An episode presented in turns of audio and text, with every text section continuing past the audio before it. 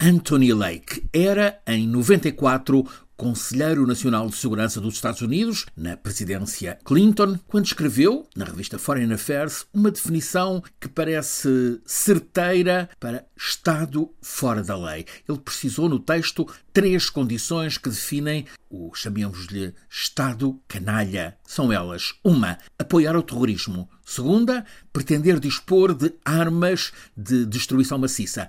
Terceira condição, praticar abusos graves sobre os cidadãos do próprio país. Este último fim de semana, com mais uma bárbara execução, agora a de um ex-vice-ministro, confirma, como se tinha visto nos últimos anos e de modo mais notório nestes últimos quatro meses, como o regime teocrático dos ayatollahs iranianos preenche em absoluto essas três condições. Primeiro, a evidência de que a Guarda Revolucionária Iraniana fomenta ações terroristas sobre gente colocada como adversária. Segundo, a arma nuclear também está no plano ofensivo do Irão. É facto que, por falha negocial do Ocidente, sobretudo a partir da decisão de Donald Trump, então presidente, de retirar os Estados Unidos da procura de acordo nuclear com o Irão. Quanto à condição que falta, o abuso dos próprios cidadãos, a evidência é gritante. Só nestes últimos quatro meses, milhares de pessoas iranianas presas,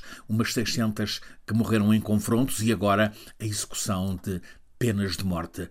No sábado de há uma semana, dois homens foram enforcados na praça pública, condenados em processo sumário, sem provas, condenados pela morte de dois guardas numa manifestação que foi reprimida e que teve vários mortos, tanto entre os manifestantes como entre os repressores. Agora, neste último sábado, o enforcado Ali Reza Akbari, 61 anos, era um homem de topo no sistema de poder da autocracia iraniana, um conselheiro perito em assuntos de defesa e de relações internacionais.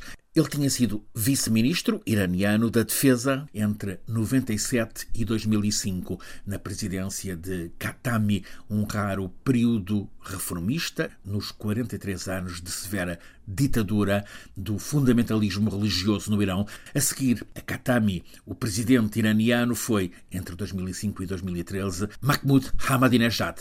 Perante esse cenário, Akbari entendeu que estava a mais em Teherão. Voltou para Londres, onde tinha família, ele, tal como família com dupla nacionalidade britânica e iraniana. No Reino Unido, Akbari participava em grupos académicos de análise estratégica sobre o Médio Oriente e continuava, à distância, conselheiro do Irão nos esforços para acordo internacional de contenção nuclear. Em 2019, Trump retirou os Estados Unidos das negociações em busca desse acordo nuclear e de imediato o governo de Teherão chamou Akbar e disse então que para ajudar a encontrar modos para negociar com as potências ocidentais, modos para superar as sanções internacionais ao Irão. Akbari era considerado um brilhante analista, mas com dois pecados para os duros do regime. Era próximo da ala moderada, defensora da pacificação interna no Irão, e insistia na importância de bom relacionamento diplomático do Irão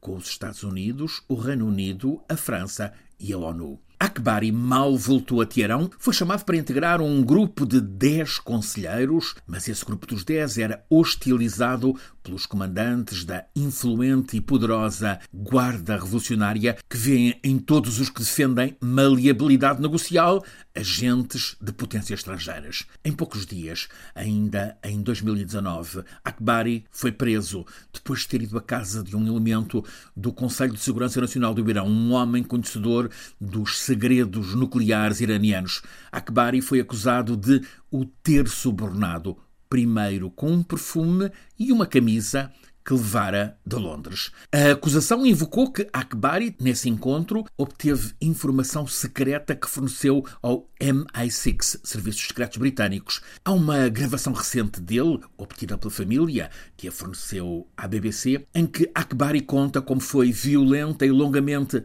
torturado para declarar que era espião ao serviço do Reino Unido. O governo britânico naturalmente desmentiu e reclamou, com insistência nestes últimos meses, a libertação imediata de Akbari, cidadão com dupla nacionalidade. Mas, ao mesmo tempo, Londres tem integrado o coro internacional de protesto pela repressão de quem, no Irão, se manifesta pela liberdade.